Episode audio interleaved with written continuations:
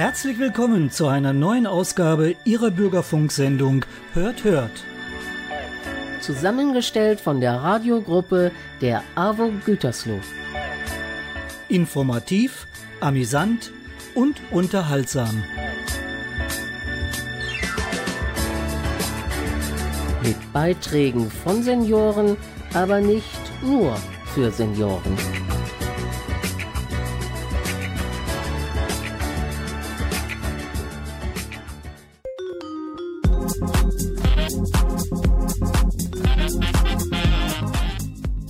Es ist Hochsommer und die Temperaturen steigen an manchen Tagen auf selten gemessene Werte. Es wird sozusagen oftmals tierisch heiß, womit wir bei unserem aktuellen Thema zu dieser Sendung angekommen sind. Herzlich willkommen zur Juli-Ausgabe von Hört Hört. Es ist zwar Sommer, aber nicht die Hitze sollte im Fokus stehen, sondern tierische Erlebnisse. Unsere Beziehung zu Tieren kann sehr vielschichtig und wechselvoll sein. Tiere haben wie Menschen Bedürfnisse und können natürlich auch leiden. Sie können auch schon mal lästig sein, wenn wir mal ganz großzügig Insekten mit dazu zählen. Die heutigen Beiträge lassen uns mehr erfahren von intelligenten Katzen, lästigen Insekten, interessanten Vogelerkundungen. Warum hat es eine Schnecke manchmal eilig? Und es kann auch ganz amüsant sein, mit Affen zu frühstücken. Oder gefährlich? Lassen Sie sich tierisch überraschen. Mein Name ist Günter Xoll und ich wünsche Ihnen wieder viel Vergnügen.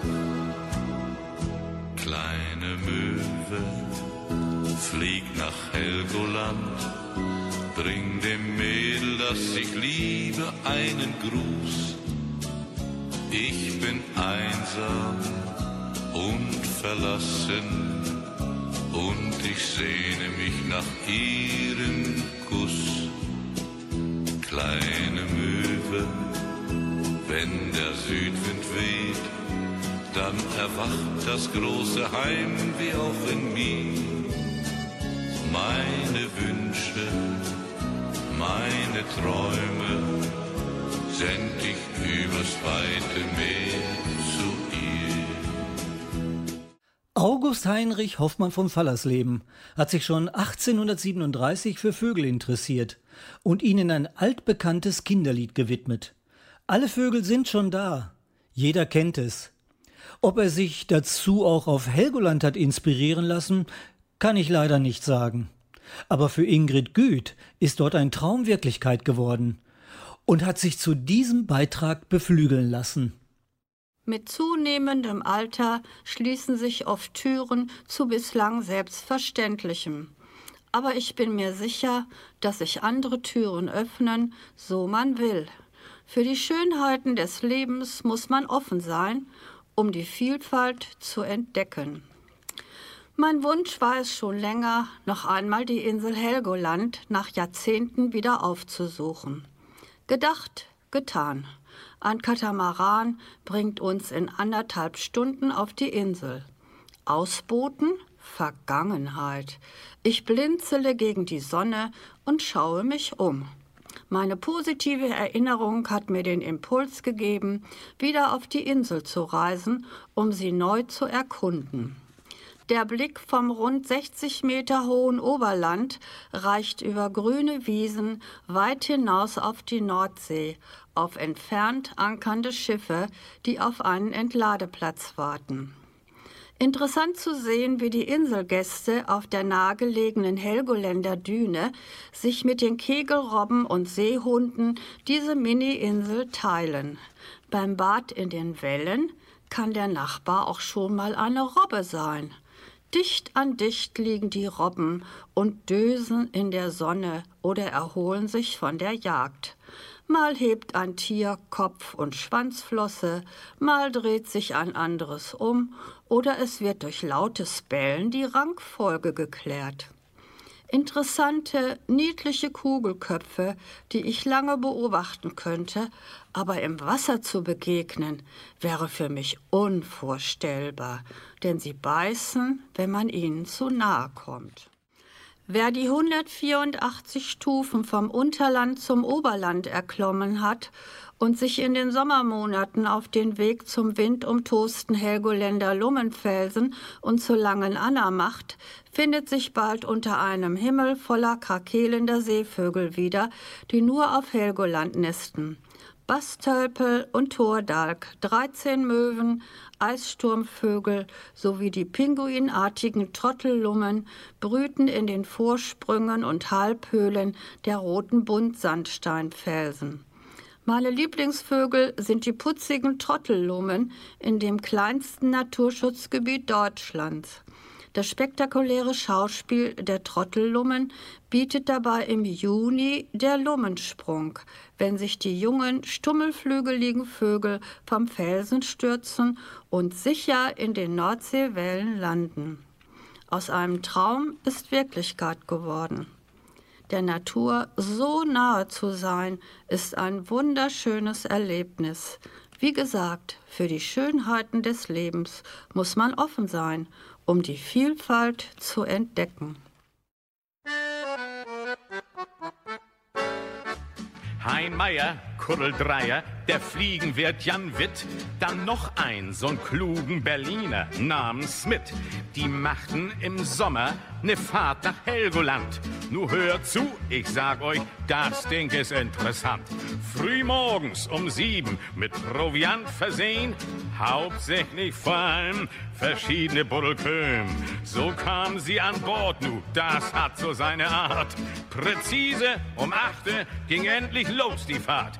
Der Berliner hatte sich nobel ausstaffiert. Anzug hochmodern, das Haar pomadisiert. Auf dem Kopf saß schief und das dann ihm so gut. Der neue aufgebügelte Zylinderhut. Dabei guckt er umher, als ob das gar nichts wär. Die Gegend hier, also ich muss hier stehen, ist beinahe wie Berlin so schön. Manch einer ärgert sich die Plauze. Mensch, halt doch deine große Schnauze. Auf einmal ändert sich die Geschichte. Cuxhaven kommt in Sicht. Da plötzlich, entsetzlich, mit einem Wort enorm, bricht los nu ganz grässlich ein fürchterlichen Storm. Die Wogen in Bogen, die peitschte hin und her. Das Schiff, das ging nu ganz jämmerlich zu Kehr. Auf einmal fingen die Leute an zu gucken, denn der Berliner fing ganz asig an zu spucken. Ne feine Dame, die saß von ihm nicht weit, die kriegt die ganze Ladung auf das neue weiße Kleid. Und die Frau, ach, die fällt vor Schrecken Ohnmacht wie noch nie, reißt den Berliner mit sich und der fällt dann auf sie. Und beide fallen sie dann, na wie's Schicksal spielen tut, auf den neuen aufgebügelten Zylinderhut. Bald die Menschen liegen auf Deck rum wie die Fliegen, konnten nicht leben und konnten nicht sterben. Manch einer stöhnt, ach, wie soll das bloß werden? Nun erst der Berliner, der verzog keine Mien mehr. So kam sie dann nach Helgoland. Wer Lust hatte, ging an Land. Na endlich am Abend, so gegen sieben Uhr, da ging es allmählich nach Hamburg denn Retour. In der Koje der Berliner lag da mit Schmerz und Wehen. Wie schade, hat gar nichts von Helgoland gesehen. Als er nun wiederkam zum ersten Mal an Deck, Herr J., was kriegten die Passagiere bloß für'n Schreck?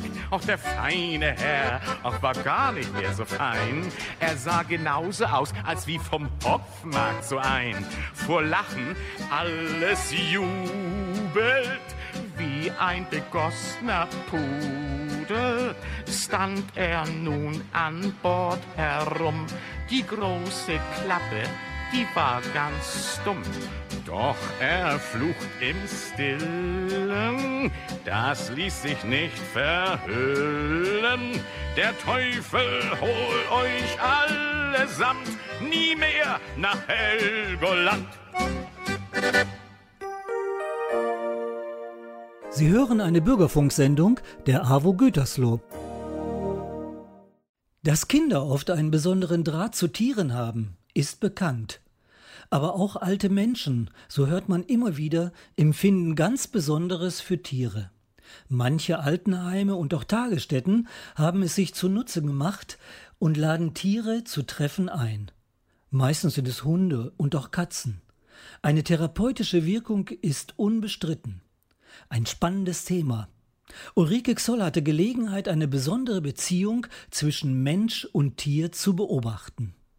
Während meiner Arbeit für eine mobile Pflegeeinrichtung bekam auch ich einen Einblick in ein besonderes Mensch-Tier-Verhältnis. Jeden Morgen begann ich meinen Tag bei einer über 80-jährigen, mittlerweile dementen, bettlägerigen Frau. Ihr 90-jähriger Ehemann versorgte sie liebevoll, aber er brauchte Unterstützung. Morgens stand ich meistens mit Moritz, dem Kater der Frau, vor der Haustür, und wir warteten, dass uns der Ehemann einließ. Ich sprach dann ein paar Worte zu Moritz, und er sah mich auch immer aufmerksam an. Unser Tagesablauf war sehr unterschiedlich. Ich begann meinen Arbeitstag, während Moritz von seiner Nachttour heimkehrte. Im Haus gingen wir beide zuerst ins Schlafzimmer, um die Frau des Hauses zu begrüßen. Während ich mich nachher um das Waschwasser kümmerte, sprang Moritz auf das Bett zur Freude der Frau. Der Ehemann war nicht begeistert, brachte Moritz ja auch oft einen Floh mit. Und wie es auch heißt, Katzen seien Frauentiere, hier stimmte es. Moritz ließ sich ungern vom Ehemann wegtragen, hatte sich schon ganz empfindlich zur Wehr gesetzt und gekratzt. Meistens war ich dafür zuständig, Moritz zum Weggehen zu bewegen. Das dauerte. Oft hob ich den schweren, großen Kater dann zusammen mit der Bettdecke hoch und wuchtete ihn rüber aufs andere Bett. Eines Morgens, ich kam gerade mit der Wasserschüssel, saß Moritz ganz gerade am Fußende des Bettes wie eine ägyptische Katzenstatue und sah unbeweglich auf sein Frauchen. Und sie saß ebenfalls fast kerzengerade an das hochgestellte Bettoberteil gelehnt und blickte Moritz an. Beide sagten und maunzten nichts, sahen sich nur gegenseitig starr in die Augen. Als ich auf die beiden blickte, die total ineinander versunken schienen, merkte, ja spürte ich, die hatten eine Form der Kommunikation gefunden, die mich total außen vor ließ. Ich hatte mich bisher immer dem Kater geistig überlegen gefühlt und der Frau auch, verbal ja zur Zeit sowieso. Nun aber merkte ich, beide sprachen irgendwie miteinander. Nur ich, ich verstand nichts. Es war wie ein magischer Moment. Fasziniert verharrte ich. Eine demente Frau und eine Katze. Und beide unterhielten sich. Wortlos. Wissend. Nur ich. Ich wusste nichts. Etwas später war der Moment vorbei. Das sogenannte Fenster hatte sich wieder geschlossen. Ich muss oft daran denken, wenn mich Tiere unverhofft ansehen und mir tief in die Augen blicken. Es gibt besondere Formen der Kommunikation. Moritz wusste es früher als ich.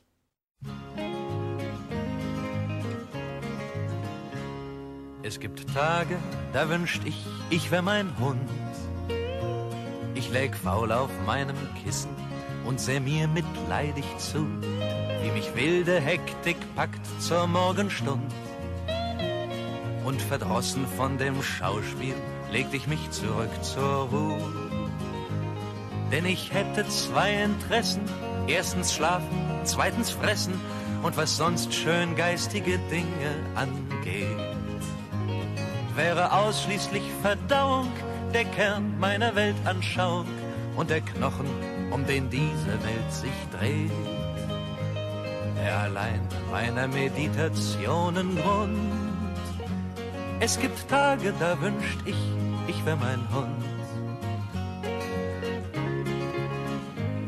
Es gibt Tage, da wünscht ich, ich wär mein Hund und ich hätte seine keilförmige Nase, dann erschien mir die Umwelt vor ganz neuem Hintergrund. Und ich ordnete sie ein in ganz andere Kategorien. Die, die aufrecht gehen, die kriechen, die, die wohl, die übel riechen und den Typen, die mir stinken, könnte ich dann Hose oder Rock zerreißen und sie in den Hintern beißen was ich heute nur in extremen Fällen kann. Denn ich kenn meinen zahnärztlichen Befund. Es gibt Tage, da wünscht ich, ich wär mein Hund. Tage, da wünscht ich, ich wär mein Hund. Und dann kümmerte mich kein Besuch, kein Klatsch, keine Affären, redete mir nicht mehr Fusseln an den Mund um irgendwelchen Strohköpfen irgendetwas zu erklären. Denn anstatt zu diskutieren, legte ich mich stumm auf ihren Schoß und sie kraulten mir zwangsläufig den Bauch. Und soll's an der Haustür schellen, würd ich hingehen, würde bellen, froh, dass ich niemanden reinzulassen brauch. Und ich sagte, tut mir leid, aber zur Stunde ist der Boss nicht da und ich bin nur der Hund. Es gibt Tage, da wünscht ich, ich wär mein Hund. Denn mir scheint, dass ich als er beträchtliche Vorteile hätt. Denn ich lebte, wie ich leb, weiter im Grund. Esse zwar unter dem Tisch, doch schlief ich noch in meinem Bett. Sparte aber ungeheuer zahlte nur noch Hundesteuer. Nur in einem bin ich als Mensch besser dran. Darum mag er mich beneiden, denn ich bin der von uns beiden, der die Kühlschranktür allein aufmachen kann. Und das sind Momente, die genieße ich. Denn ich weiß, dann wünscht mein Hund, er wäre ich.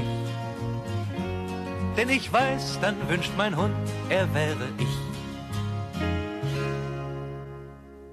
Es gibt viele Tierarten, die man nicht kennt oder zuordnen kann. Es gibt aber auch Tiere, die gibt es gar nicht.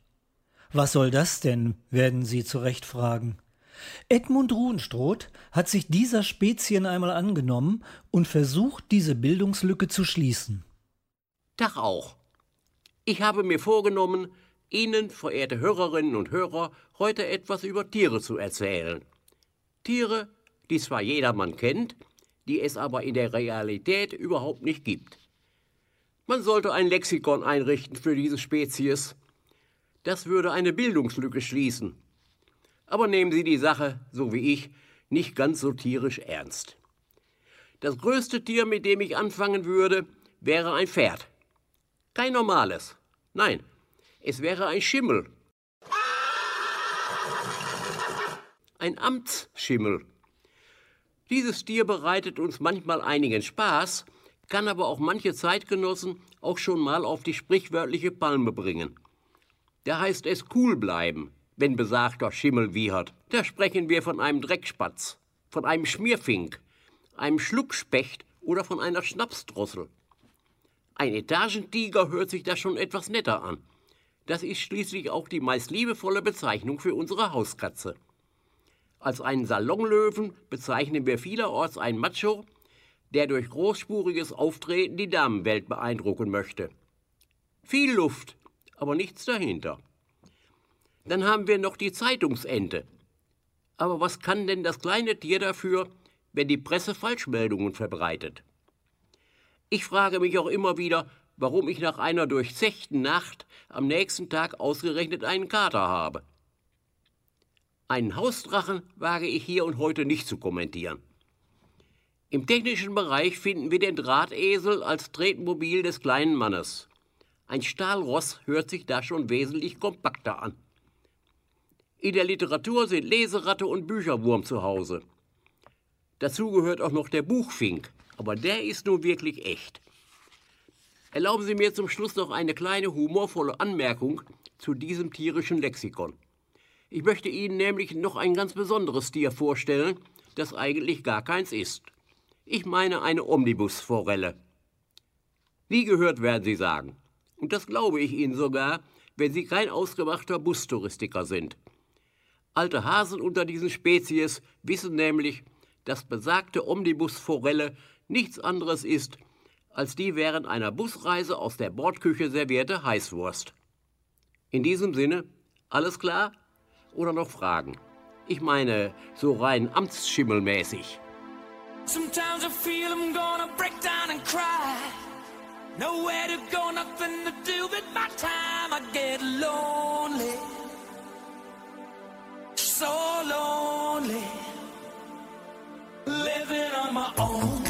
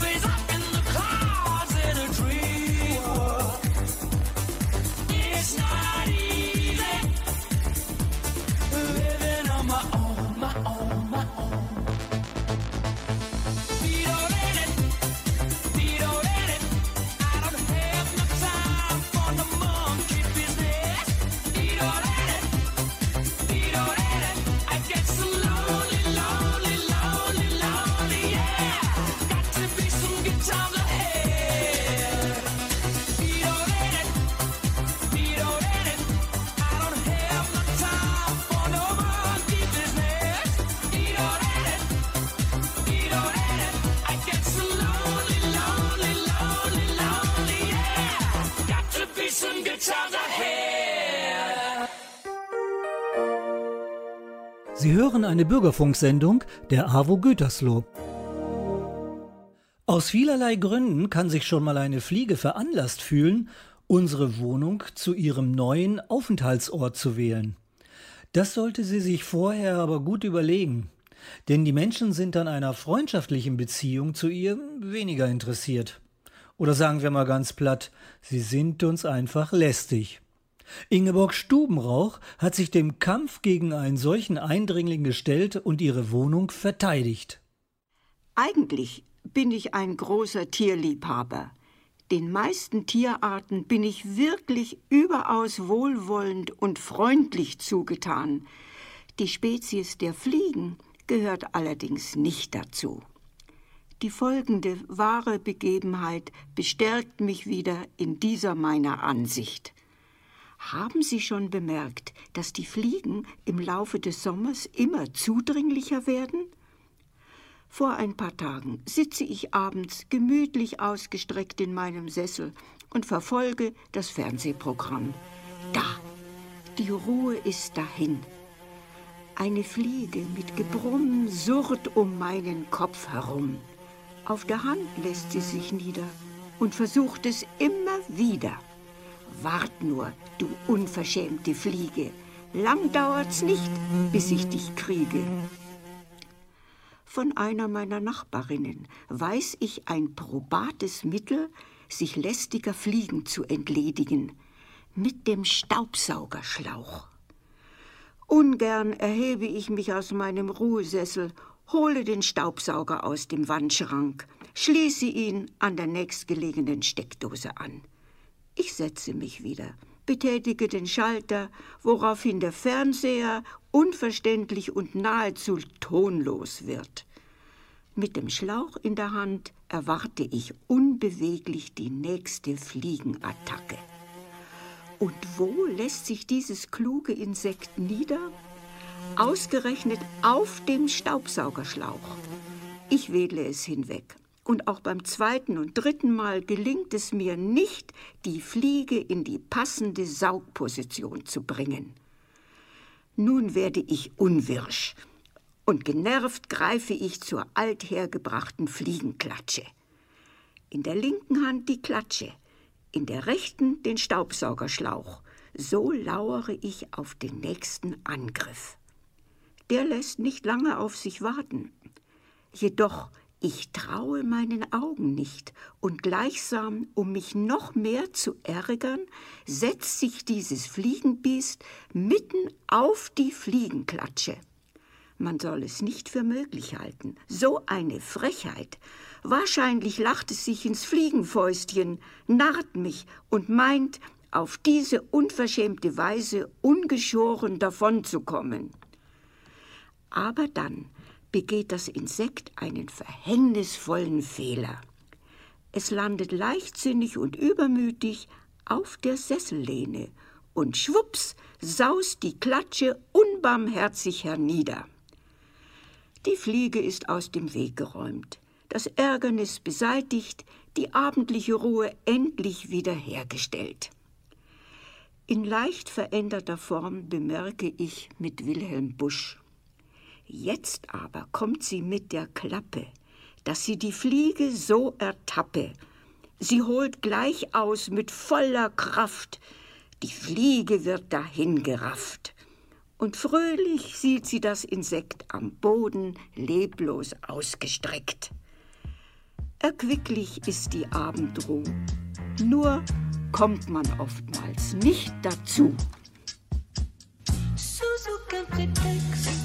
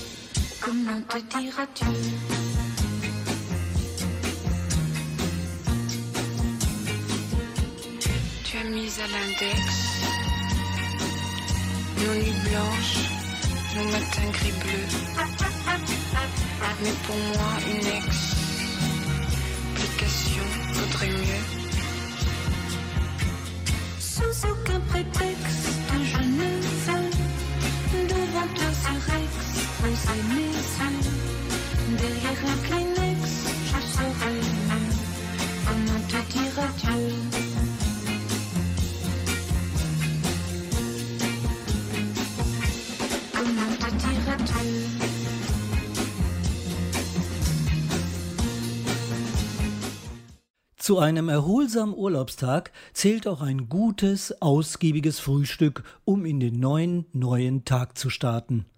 Am besten mit seiner Familie bzw. seinem Urlaubspartner oder Urlaubspartnerin zusammen genießen.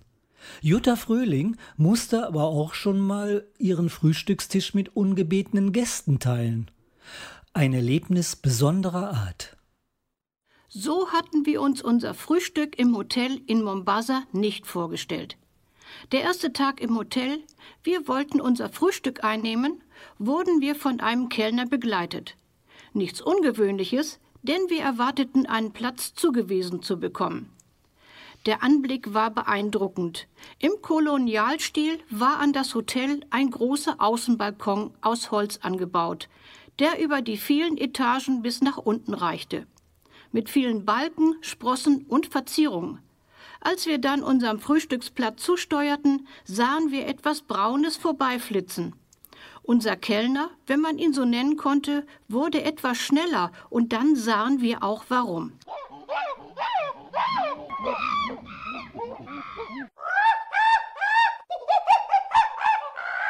Affen. Sie saßen in den Querbalken und Sprossen der Holzkonstruktion. Wir trauten unseren Augen nicht. Auf die Frage des Kellners, ob wir dort trotzdem Platz nehmen möchten, haben wir nicht gezögert und uns auf die für uns reservierten Plätze gesetzt. Nicht ganz so mutig, wie wir vorgaben zu sein, und mit einem Blick auf die Affen. Der Kaffee wurde gebracht und dann das Frühstück. Fast alles war vorerst noch abgedeckt und verpackt serviert. Dann sahen wir auch warum. Die Affen warteten nur auf den Augenblick, um das Frühstück zu klauen. Wer schon mal einem Pavian mit etwas weniger als circa 50 Zentimeter gegenüber saß, kann sich vorstellen, dass die Begegnung immer zugunsten des Affen ausfällt. Allein die furchteinflößenden Zähne, Paviane, die sich über das Frühstück der Gäste hermachten. Ich bin kein ängstlicher Mensch, doch die Reißzähne der Paviane waren schon beachtlich. Besonders die Zuckerdose war das Ziel der Affen. Kaum aufgemacht, war das ein Signal, für die Affen auf den Tisch zu springen und die Zuckerbeutel zu stehlen. Ich weiß nicht, wie viel Zucker das Hotel nachreichen musste, denn auch die anderen Hotelgäste verloren bei diesem Affenspiel. Aber die Frage unseres Kellners, ob wir nicht doch lieber drinnen frühstücken wollten, haben wir verneint. Unserem Kellner allerdings, ein großer, stattlicher Schwarzer, stand die Befürchtung ins Gesicht geschrieben. Er hatte, um Gäste zu beschützen, schon einige Narben von den Bissen der Affen erhalten. Verständlich, dass er nicht eingreifen wollte.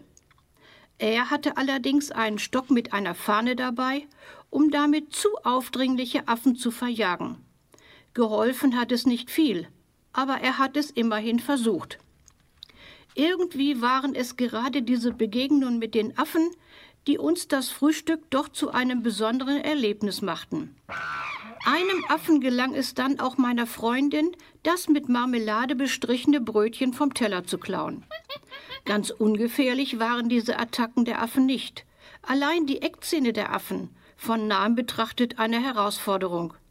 So teilten wir dann das Brötchen mit den Affen, denn so waren sie eine Zeit lang beschäftigt.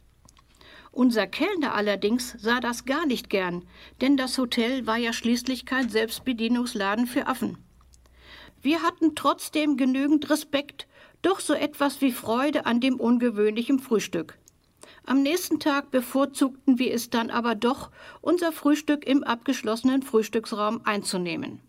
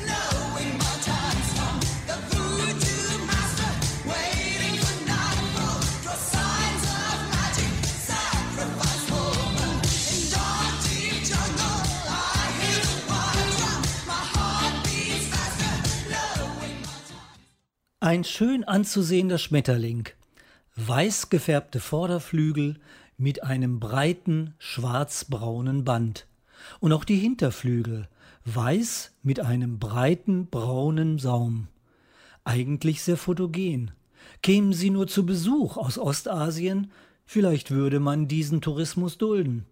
Sie kamen aber, um zu bleiben, ohne uns vorher zu fragen, und richten viel Schäden in unseren Gärten an.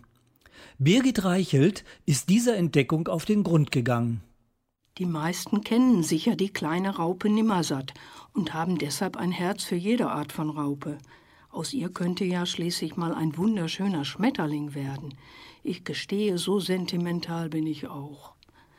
Als ich im letzten Jahr eine Raupe am Pfeiler meines Terrassenzauns entdeckte, griff ich zum Handy und machte ein Foto. In was für einen Schmetterling würde sie sich wohl verwandeln? Ich blätterte durch mein dickes Insektenlexikon und suchte im Internet. Nichts. Also schickte ich das Bild an eine Freundin. Sie hat einen großen Garten und ein noch größeres Herz für alles, was darin kreucht und fleucht. Mensch, das ist die Raupe des Buchsbaumzünstlers. Du hast sie hoffentlich nicht entkommen lassen. Dass dieser eigentlich recht hübsche Schmetterling Anfang 2000 aus Ostasien zu uns eingereist ist, wusste ich wohl. Und auch, dass seine Raupen von den Blättern der Buchsbäume nichts als kahle Rippen übrig lassen. Was nun? Am umweltfreundlichsten war es, die Lupe zu nehmen und alle Raupen regelmäßig einzusammeln. Sie ahnen schon, das ist kein Minijob.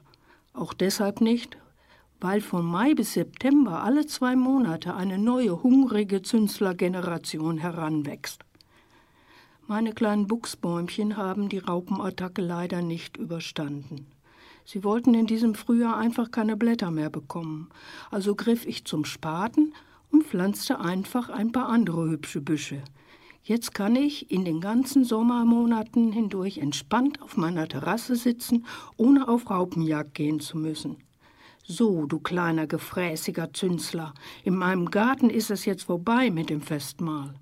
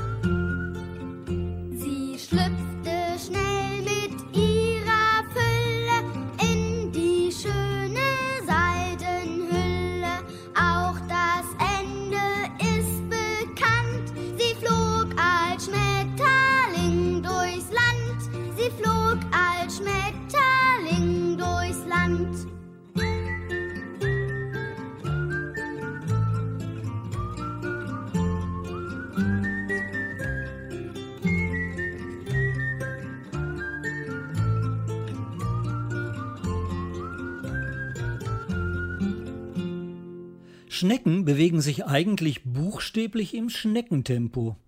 Sie bewältigen etwa drei Meter pro Stunde.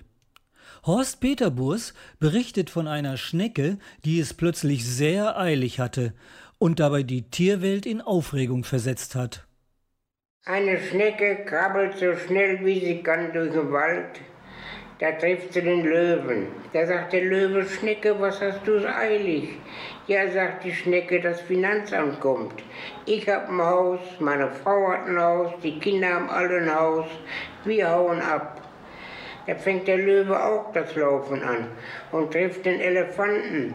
Sagt der Elefant, Löwe, was hast du denn eilig? Ja, das Finanzamt kommt. Ich hab einen Pelz, meine Frau hat einen Pelz, die Kinder haben alle einen Pelz. Wir hauen ab. Da fängt der Elefant auch an zu laufen und trifft den Affen, den Pavian. Da sagt der Pavian, was hast du denn eilig? Ja, sagt er, das Finanzamt kommt. Ich lebe auf einem großen Fuß, meine Frau lebt auf einem großen Fuß. Wir hauen ab. Ja, sagt der Affe, ich bleibe. Ich hab nichts am Arsch. Meine Frau hat nichts am Arsch.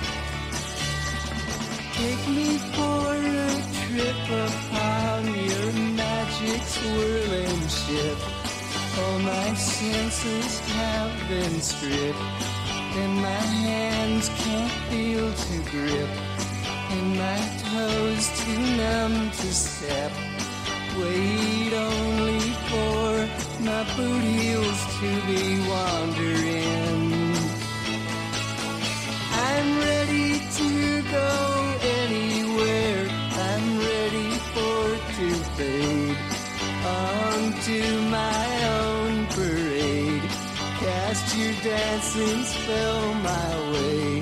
I promised to go away.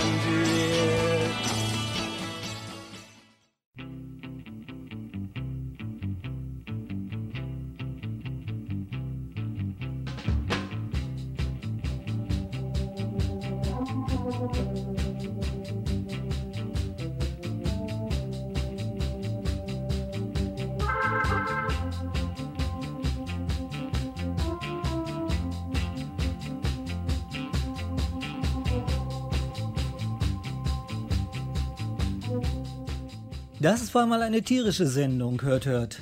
Ich hoffe, es hat Ihnen gefallen und so manchem auch einen humorvollen Einblick in die vielfältige Tierwelt vermittelt.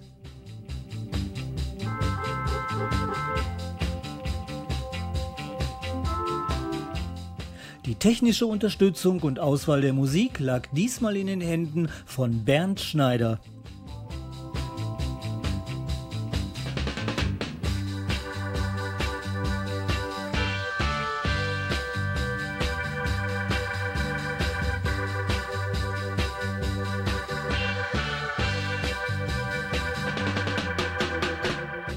Im nächsten Monat drehen sich unsere Beiträge vorwiegend um die Autowelt und wird uns bestimmt in Fahrt bringen. Das ist am 27. August wieder um 19.04 Uhr auf Radio Gütersloh. Und wie immer freue ich mich auf Sie. Schön, dass Sie dabei waren. Mein Name ist Günter Xoll und ich sage Tschüss, bis zum nächsten Mal an gleicher Stelle. Ciao, ciao.